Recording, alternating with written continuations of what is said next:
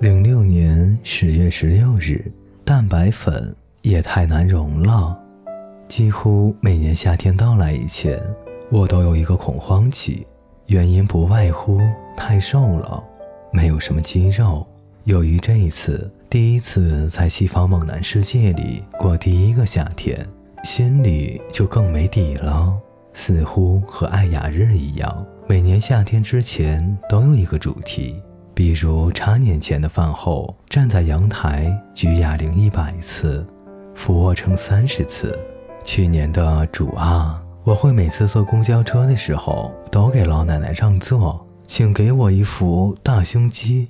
就好像那个外国童话被装在瓶子里的那个魔鬼，关了十年以后想救我的人，我要实现他任何一个愿望；关了一百年以后想救我的人，我要让他长生不老；关了一千年以后想救我的人，我要送他一座金山；关了一万年以后想救我的人，我要吃了他，为了长肉。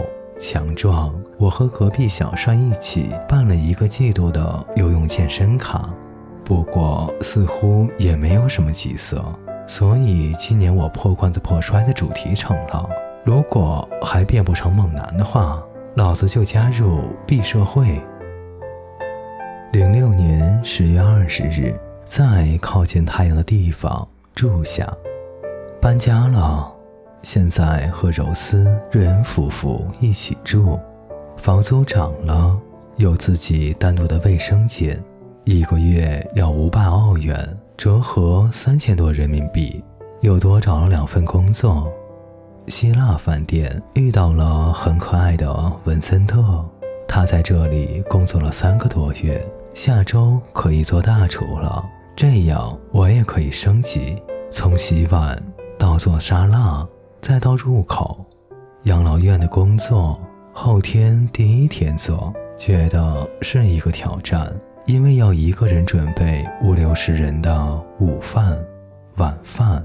夏令时开始了，现在和中国时差三个小时。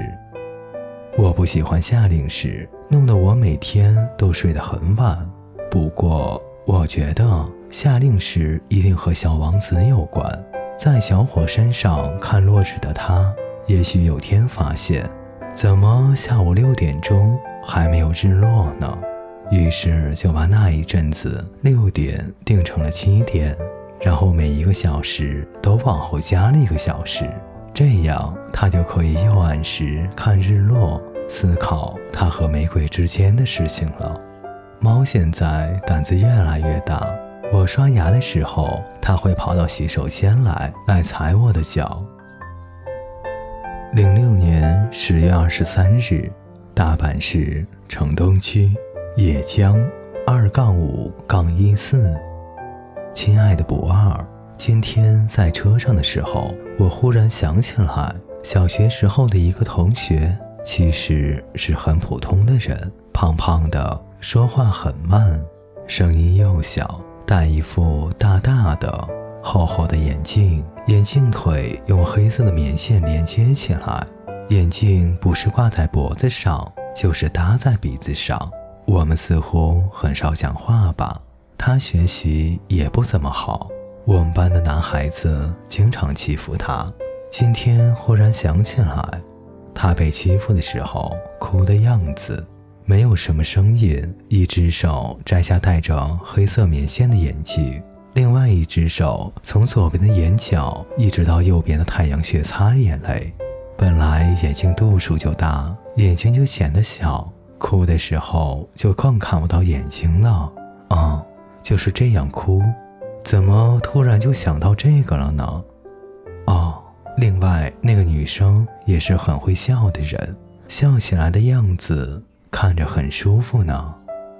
零六年十月三十日，如果我是真的，养老院是一对四五十岁的中国夫妇开的。本来说好我是来当厨师的，可是那个可恶的老太太要让我擦玻璃，要让我扫地的。我一直觉得那老太太对我干活不满意。所以她一出现，我就很紧张。可恶的老太太让我给他们打扫房屋，我想我的底线就是坚决不打扫洗手间。收拾房间的时候，就能看到他们房间内不一样的摆设。琳达的房间一直很干净，床头摆着儿子一家的照片和用毛线缝制的天使。弗莱德的房间里挂满了各种奖牌，他之前似乎是个运动员。杰森的房间有很多恐龙模型和关于恐龙的书籍，他有一个插卡的老式游戏机。布朗整天在房间里睡觉，艾弗森的房间总是乱糟糟的，我就吓唬他，不赶快自己收拾好，中午就不给他饭吃。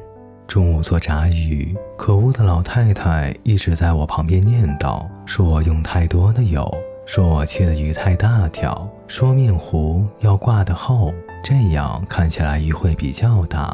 说要把装鱼的那个铁盘子放到烤箱里，边炸边放。铁盘子很沉，一只手没有办法拿动，用另外一个手臂托了一下，结果没注意到。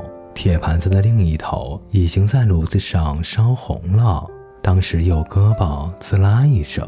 可是我想，不能把一大盘子的鱼都扔了，咬着牙硬是给放到了烤箱里。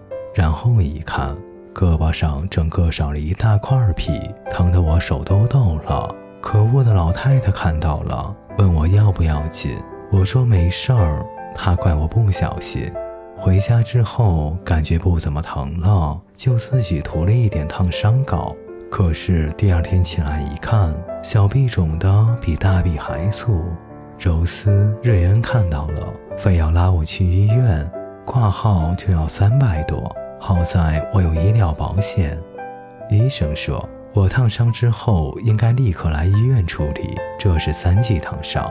我觉得不怎么疼，是因为神经都被烫死了。现在是夏天，很容易感染的。之后回家，柔丝、瑞恩就一直叮嘱我该怎么吃药，睡觉的时候用什么姿势，如何洗澡什么的。柔丝特意打电话给马来西亚当护士的妈妈，问要怎么忌口，弄得我很感动。